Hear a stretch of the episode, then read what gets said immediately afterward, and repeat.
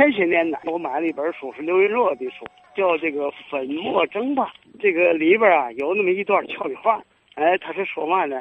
有一个女令啊，朋克就捧他，对他有所要求。他呢跟朋克说：“行啊，呃，等我上个戏，咱们咱咱们再说。”没想到，好家伙，这天他演完戏呀，回家了。好，朋克在家等他呢。这个女令马上蹦出一句话来说的嘛呢？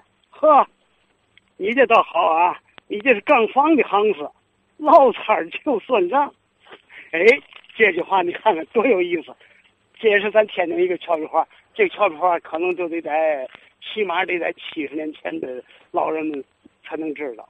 杠房的行子，捞摊就得算账。